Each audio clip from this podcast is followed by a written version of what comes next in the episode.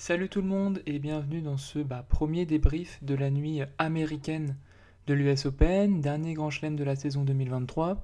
Comme à Roland Garros, si vous avez suivi un peu euh, cette année mon, analyse et mon, enfin mon analyse, mon suivi de Roland Garros, on va se poser une question euh, à chaque podcast en lien évidemment avec l'actualité et on va essayer d'y répondre. Rien de vraiment innovant. Mais bon, voilà, c'est la solution que j'ai adoptée euh, aujourd'hui et pendant toute cette semaine. Euh, aussi, qu'est-ce que je voulais vous dire? Euh, N'hésitez pas à aller écouter, et merci à tous ceux qui l'ont déjà écouté, mais euh, bah, mon podcast Balle de match consacré à Venus Williams. On retrace la carrière de cette joueuse. Et n'hésitez pas aussi à aller jeter un coup d'œil sur le site internet jeublanc.fr. Je vais vous mettre tout ça en description. C'est un site qui parle tennis, c'est un site où il va y avoir des articles sur l'actualité de l'US Open, donc plus de choses et plus de sujets abordés que sur bah, euh, mon podcast à moi, parce que bah, moi c'est un podcast par jour avec un sujet par jour. Mais du coup, on va commencer par parler de Coco Goff et on va se demander si elle peut gagner et remporter l'US Open 2023. Allez, c'est parti. Bienvenue sur le podcast Revers Boisé.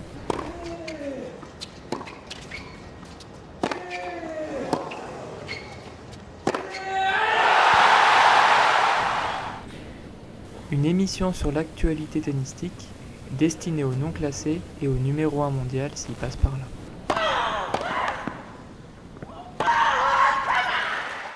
Donc, est-ce que Coco Gauff peut remporter l'US Open 2023 euh, euh, On a déjà fait sur jeublanc.fr euh, deux articles à peu près équivalents en ce qui concerne Igaziatek et euh, Arina Sabalenka, où on se demandait si elles étaient les favorites et pourquoi elles étaient les favorites de cette US Open.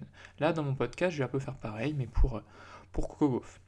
Coco Gauff, quand même, elle réalise bah, euh, une saison américaine fabuleuse, en finale.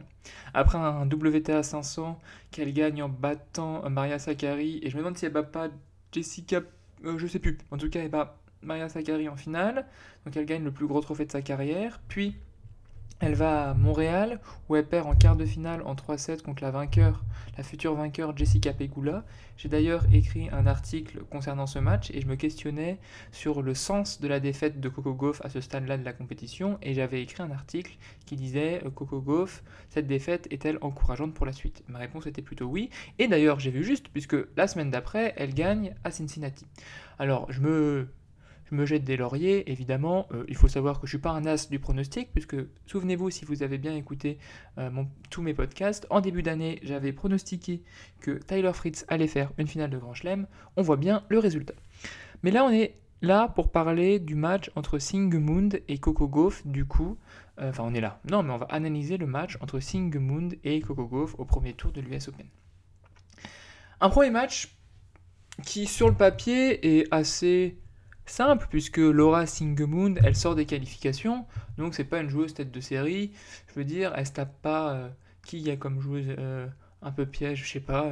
Une, je sais rien, mais une joueuse piège quoi. Vous savez, il y a toujours des joueuses un peu, euh, un peu relou. on se dit merde, genre Collins, par exemple Collins. l'américaine Collins, j'ai oublié son, son, prénom, mais Collins, voilà, c'est une joueuse qu'on a vraiment pas trop envie quand même de jouer. Par exemple, une Carolina Wozniacki, euh, on sait sait pas trop à quoi s'attendre. Est-ce que Coco Gauff avait envie de jouer une, euh, Pas sûr. Est-ce que aussi Coco Gauff avait envie de jouer, je ne sais pas. Euh, bon, voilà, je vous ai donné des exemples. C'est pas vraiment des joueuses qu'on a envie de jouer. Là, Singemund, même si elle sort des qualifications et qu'elle est plutôt en confiance, on se dit sur le papier, plutôt facile. Et ça n'a pas été aussi facile que ça. Ça n'a pas été aussi facile que ça parce que Singemund, elle a euh, opté et elle est rentrée directement dans l'art de Gauff. Elle est beaucoup montée à la volée, elle a joué des échanges très courts et du coup elle n'a pas permis à Gauff d'installer son style de jeu habituel, c'est-à-dire quand même un jeu du fond de cours où tu frappes fort. Et du coup, elle n'avait pas vraiment de repère euh, Gauff.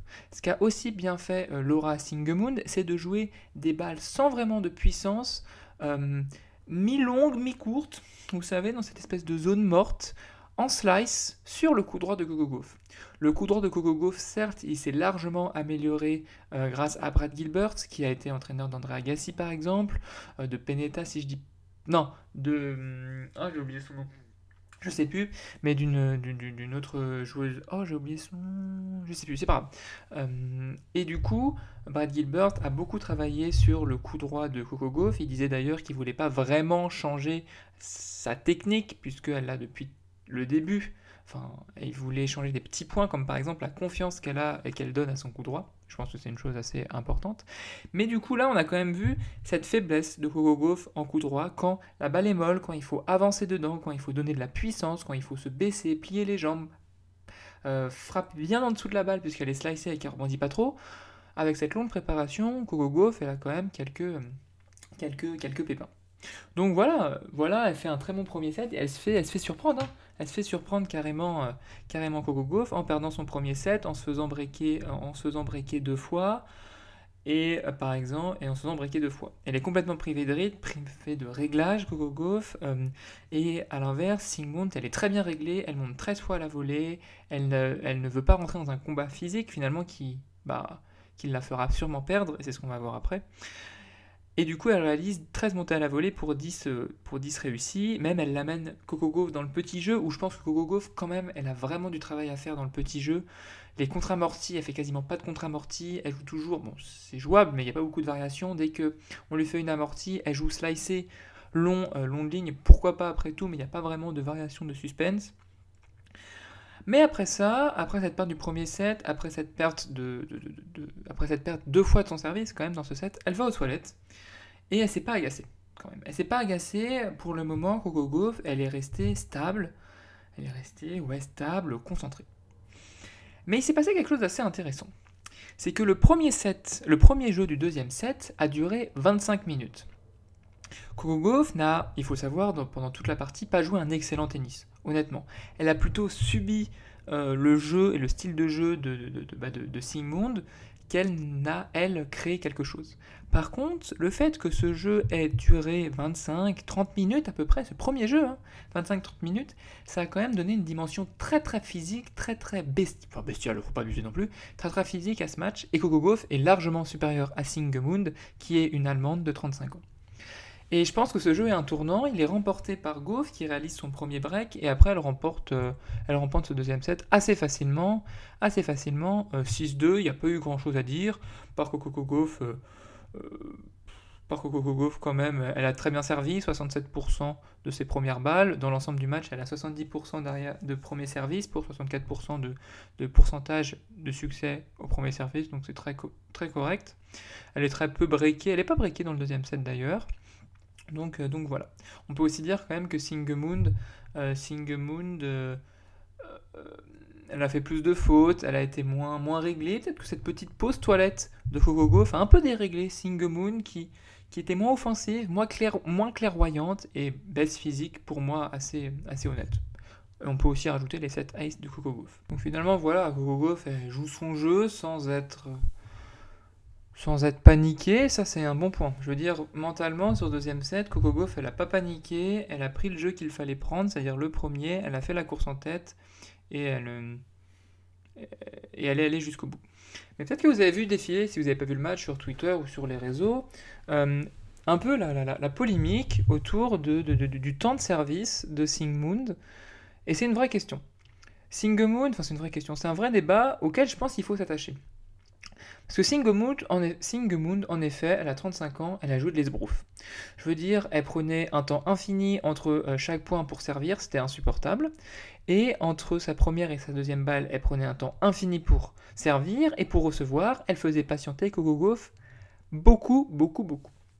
Euh, et ça permettait finalement à elle, à Singemund, de se reposer et de créer un faux rythme que, que Kogo je pense, n'a pas beaucoup apprécié. Et on a vu Brad Gilbert, donc son coach, au euh, milieu du deuxième set, lui dire Kukogo, faut que tu ailles parler à l'arbitre parce que Singemood, à chaque fois, elle sert quand il n'y a que, il, ne reste plus que 0 secondes sur le panneau d'affichage. Il faut vraiment que l'arbitre sévisse. Et Kokogo, tout le deuxième set, tout le deuxième set, honnêtement, elle a rien dit. Elle a rien dit. Elle est restée concentrée et elle n'a pas pris en compte les, euh, elle n'a pas pris en compte finalement les, euh, les, les remarques de Brad Gilbert. Elle gagne 2-7 facilement, donc pas de quoi s'énerver. Puis, à la pause puis euh, fait une pause toilette de 10 minutes, quand même, hein, quand même. Il hein. n'y a pas que Djokovic qui fait des pauses toilettes de 10 minutes. Il en est coutumier du fait, certes, mais si, si Singemoon, qui n'a non plus pas, je veux dire, qui ne, comment expliquer? Singemund, elle n'a pas l'aura et le pouvoir, c'est certain, sur les arbitres que Djokovic. Mais même si une Singemund peut se permettre de prendre des pauses toilettes de 15 minutes sans être appelée à l'ordre, ça pose vraiment problème. Euh, évidemment, c'est assez logique qu'elle ne se fasse pas, qu'elle ne se euh, sanctionner, Singemund, parce que si on sanctionne pas Novak Djokovic, pourquoi on, sanctionnerait Singemund? Franchement, ce serait complètement injuste. Mais par contre, le fait que des joueuses, que toutes les joueurs et les joueuses fassent ça, c'est quand même sacrément agaçant, ça casse le rythme. Et c'était vraiment pas un match très agréable à regarder. Heureusement, je l'ai regardé en replay, du coup, j'ai passé tous les petits moments euh, de temps mort. Je suis quand même un peu malin. Mais du coup, voilà. Et pendant ce laps de temps, je me dis, pourquoi, pourquoi Goff Pourquoi Goff, honnêtement, elle ne va pas parler calmement à l'arbitre? Il y a 10 minutes, franchement, elle a le temps. Pourquoi elle va pas parler calmement à l'arbitre, même si c'est très fourbe? Elle va dire euh, Madame, quand même, vous laissez beaucoup de temps à Singemoon, puisque oui, c'était une arbitre, alors je ne sais plus son nom. Vous laissez beaucoup de temps à Singemoon, euh, bah, c'était pas dans le règlement. Elle, joue vraiment, elle frôle vraiment euh, le non-respect du règlement. Il faudrait, faudrait que vous soyez plus sévère. Pourquoi elle ne le dit pas calmement, là, à l'arbitre Je ne sais pas. Et elle va un peu le regretter quand même. Parce que le début du troisième set est assez, assez, assez clair. Elle mène 3-0. Elle mène 3-0. Puis elle commence un peu à s'agacer, Goff, du temps que met Singemund à, à, se replacer, alors que Goff est prête depuis très longtemps à servir. Elle sert, elle fait un ace, Goff, et puis Singemund fait style Oh, j'étais pas prête, machin, machin, machin. L'arbitre fait rejouer le point. Et là, Goff, elle explose. Goff, elle explose, et, j'ai l'impression que cette colère, en fait, elle n'est pas contrôlée. Et que dans le metagame, Coco Goff aurait encore pu plus être, euh, être, euh, être bah, je dirais, euh, forte et concentrée parce que elle menait 3-0 dans le troisième set, c'était une partie de plaisir. Et à partir de ce moment-là, quand même, à partir de 3-0, il y a 7 jeux qui sont joués, puisque Coco gagnera le, le, le, 7 6-4. Il y a 7 jeux qui sont joués, donc 4 remportés par Sigmund. Et j'ai l'impression que ça l'a vraiment déconcentré ce moment-là, Coco Gauff, alors qu'elle aurait pu clairement aller parler à, l'arbitre et crier à l'arbitre tout ce qu'elle avait euh, en elle euh, à un autre moment en fait. Pas dans un moment de pression aussi intense que là, pour éviter, pour mettre la pression à l'arbitre sans se déconcentrer elle-même. Et je, et je trouve que là, Coco Gauff, elle a fait preuve un peu euh, d'immaturité et que Brad Gilbert lui avait signalé largement avant d'aller voir l'arbitre, dans des moments beaucoup moins chauds, et elle allait un peu lui parler dans un moment un peu chaud, un peu tendu, et c'est un peu dommage. N'empêche que Kogoff a gagné et allé, euh, et bah, elle est allée au, bout elle a gagné. Donc voilà ce que je voulais dire sur ce match. Kogoff n'a évidemment pas très bien joué. Elle a encore fait preuve, je trouve, de, de friabilité dans le petit jeu, alors qu'elle essaye, elle essaye d'aller à la volée, elle essaye de faire des amortis. Mais c'est un peu dommage. Euh, elle a très bien servi par contre, elle a été très physique et on, je trouve mentalement quand même qu'elle a été bonne sur toute une partie du match. Elle s'est pas énervée au premier set alors qu'elle le perd. Deuxième set, elle ne panique pas, elle, remporte les points importants. Le troisième, elle, pète un peu les plombs. Donc il faut un peu travailler quand même ce metagame assez important si elle veut aller euh, remporter l'US Open, d'autant qu'elle est très attendue par son public et que c'est vraiment une star là-bas.